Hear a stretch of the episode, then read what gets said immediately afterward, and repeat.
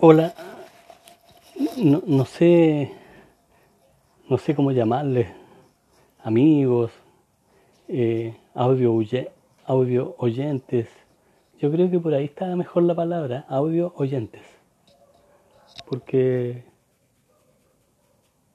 ahora como estamos un poquito así atrapados en nuestros rincones, eh, me, me ha dado esto como una especie de motivación. Yo siempre quise hacer algo, ¿eh? desde muy pequeño. Yo me motivé por hacer cosas, entre comillas, un poco distintas, pero después me fui dando cuenta de que lo que yo pensaba, otros ya lo habían hecho. En alguna parte del mundo aparecía algo que lo que yo había pensado otra persona también lo estaba haciendo y eso me llamó mucho la atención, que las ideas están como en alguna etapa, en la atmósfera, en alguna en algún lugar de nuestro de una sintonía que nosotros a lo mejor no la conocemos. Pero es muy curioso que una persona en este lado del mundo eh, coincida con otra persona en otro idioma porque yo después escuché las traducciones y hablaban casi de lo mismo que yo quería hablar. Bueno, y lo mío, parafraseando lo que yo acabo de decir, me gustan los cuentos. Y los cuentos, eh, bueno, ahora los niños son más despiertos que cuando nosotros éramos niños, porque yo ya estoy me quedé con los 50. O sea, yo tengo, de ahí yo no paso. Cada vez que me preguntan la edad, ¿qué edad tiene? Y yo digo 50. Y es porque ya perdí la cuenta. A eso me refiero. ¿eh? Sé que tengo un poco más de eso, pero prefiero decir 50. es más divertido. Bueno, y quiero iniciar esta, esta invitación que me hicieron gratamente una kinesióloga y, otra profesional por ahí que no recuerdo qué es lo que es, a que hablara. Porque un día me escucharon hablar y me dijeron, lo vamos a invitar a participar. Y aquí estamos. Yo me presento, yo soy Pepe Falaz. Pepe, para que me reconozcan, es una historia que empezó, le vamos a poner historia, porque es una experiencia muy personal. Cuando yo era muy chico, debo haber tenido unos tres o cuatro años. Y resulta que siempre fui como bien independiente. Ya me habían retado por porque había hecho una bolsita, había echado un pancito, y quizás que otra cosa más eché en un bolso y yo quería salir a patiperrear. Y me encontraron como a tres cuadras de mi casa una vecina y me trajo de vuelta. Pero yo había salido a, vivir la vida. Imagínense un cabro chico, así que entonces tenía ese, ese espíritu de aventura, de, conocer otras cosas. Y un día que ya me, tenían más controlado para que no me perdiera de nuevo. Un día me, me puse a, a poner atención en los sonidos que habían.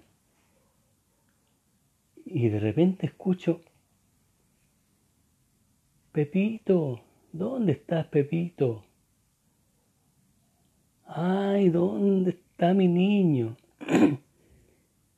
y creyendo, ahora lo, puedo reconocer así, ¿eh? en aquel momento me llamaban a mí, ¿dónde está mi niño, Pepito? Pepe, me decían.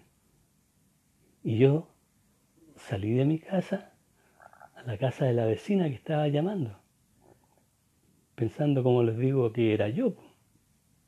Y de repente, cuando llama de nuevo, yo digo, ¿qué? Y ella se pone a reír.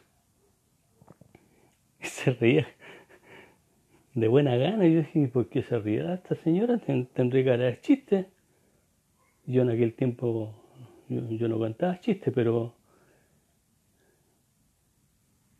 Y de repente sale mi mamá y mi hermana y la señora aún se reía.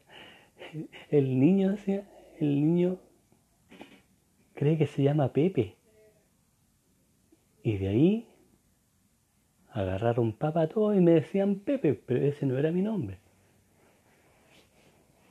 Y yo me quedé por Pepe. Hasta grande, hasta que me casé. Eso, eso es un secreto, ¿eh? se los voy a confidenciar ahora. Cuando me casé y me llaman por teléfono desde Santiago, me llamaban, contestaba mi señora, ¿esta era el Pepe? Y a ella le molestaba mucho, porque mi nombre original es otro, y el único que tengo. Y lo otro, como les decía, viene de, esa experiencia de cabros chicos. Pero toda mi familia de origen me conocen por Pepe. Y así fue como empezó la historia del Pepe Falaz. Porque yo después con el tiempo descubrí como Pepe no era mi nombre, era falaz, o sea, era una mentira. Y me encantó tanto la, combinación Pepe falaz o falaz Pepe, como quieran ponerle, pero me encantó la comunicación esa, me gustó mucho ese nombre. Y yo lo he usado cada vez que me he encontrado con un grupo de personas y yo tengo como, no sé si será de cabros chicos, una imaginación bastante, bastante buena. Imagine, mire, para, reportarle algo, que esto viene de cabros chicos. En la casa, no sé si ustedes ubican los chonchones. Chonchón se le decía antes a un tarro que se le ponía una, una, una especie de pita de algodón y se llenaba con parafina. Y eso se prendía y con eso en la casa nosotros no teníamos electricidad y con eso alumbrábamos. Y cuando alguien pasaba, la llama se movía y en las noches sobre todo se proyectaban sombras del que pasaba. Y eso a mí me encantaba y, ¿saben lo que hacía? Ponía una, una, una sábana en la pared cuando estaba solo que mi papá y mi mamá trabajaban, mis hermanos estudiaban y yo, cabros chicos, ahí ponía la, como les decía, la sábana en la pared, cerraba todo, ponía el chonchón en la otra pared y yo me ponía al medio. Prendía eh, una radio Telefunken que teníamos, todavía me acuerdo del nombre, del nombre de la marca, una Telefunken prendía la radio y había una emisora que siempre daba música clásica. Ay, me fascinaba escuchar la música clásica. Entonces yo me ponía entre la sábana de la pared, el chonchón en la otra pared y me ponía al medio y la sombra se proyectaba. Y yo al mover las manos, obviamente tiraba un poco de aire y el chonchón movía su, su llama con la que alumbraba y la sombra se proyectaba en la sábana. Y yo me imaginaba que estaba dirigiendo una orquesta enorme, porque en mi, sombra se movía, pero se movía con el aire y el chinchón. Y así partió mi, mi cuento de cabros chicos. Bueno, y después ya fui creciendo y donde trabajé por ahí, cada vez que nos juntábamos, la típica tomarse una cervecita, a conversar de anécdotas. Y entre jóvenes siempre hablaban puras cabezas de pescado y me aburrían, pues me, daba lata escuchar puras tonteras. Y un día les dije, ya saben qué más, me aburrieron, yo me voy a ir de aquí si ustedes no me permiten hablar. Porque siempre me hacían callar, porque siempre salía con un tema diferente. Ah, si no estamos hablando de eso, ni más encima si estaban con un, un poquito de trago, y un día, como les digo, como que me enojé, mira, si no me dejan hablar, me voy.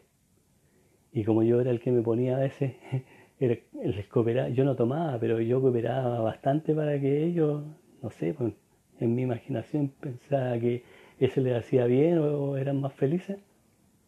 Ya, si no me dejan hablar, como les digo, yo voy a parar de, darle cooperación. Ya, dejemos hablar al Pepe, dejemos hablar al Pepe. Y me puse a contar un cuento que le entretuvo tanto el cuento, era como una especie de las mil y una noche, por ejemplo, porque siempre dejaba un cachito ahí, la palabra, para poder continuar al día siguiente.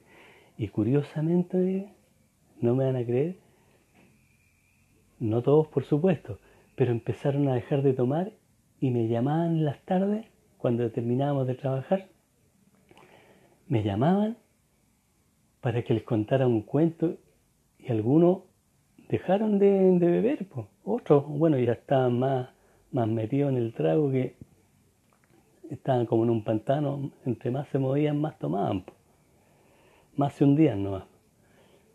Pero los otros, oye ya, como me decían, Pepe, cuéntate otro cuentito, ¿te acuerdas en qué quedamos anoche?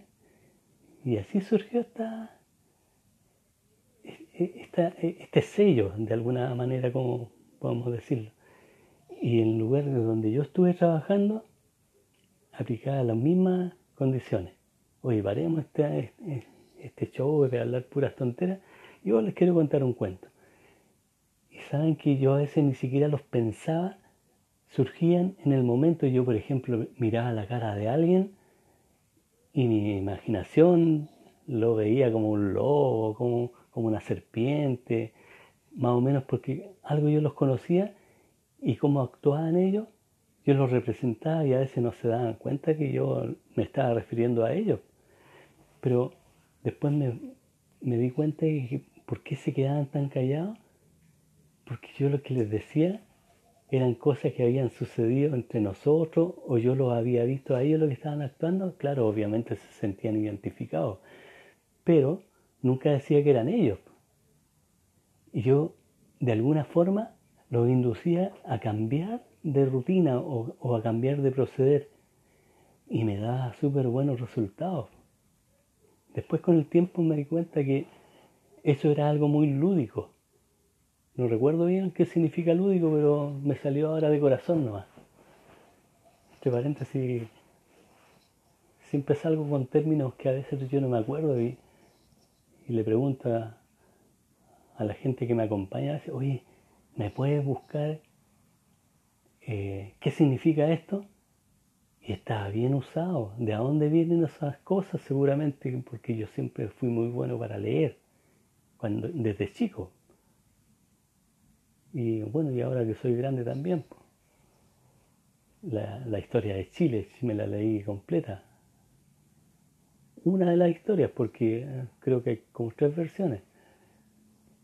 Eh, los batallones olvidados, todas esas cosas me las leí, súper motivado, porque yo me imaginaba a veces estar cabalgando, por ejemplo, pasando por el desierto y viviendo las experiencias que vivieron aquellos que, que pelearon en la guerra del Pacífico sobre todo.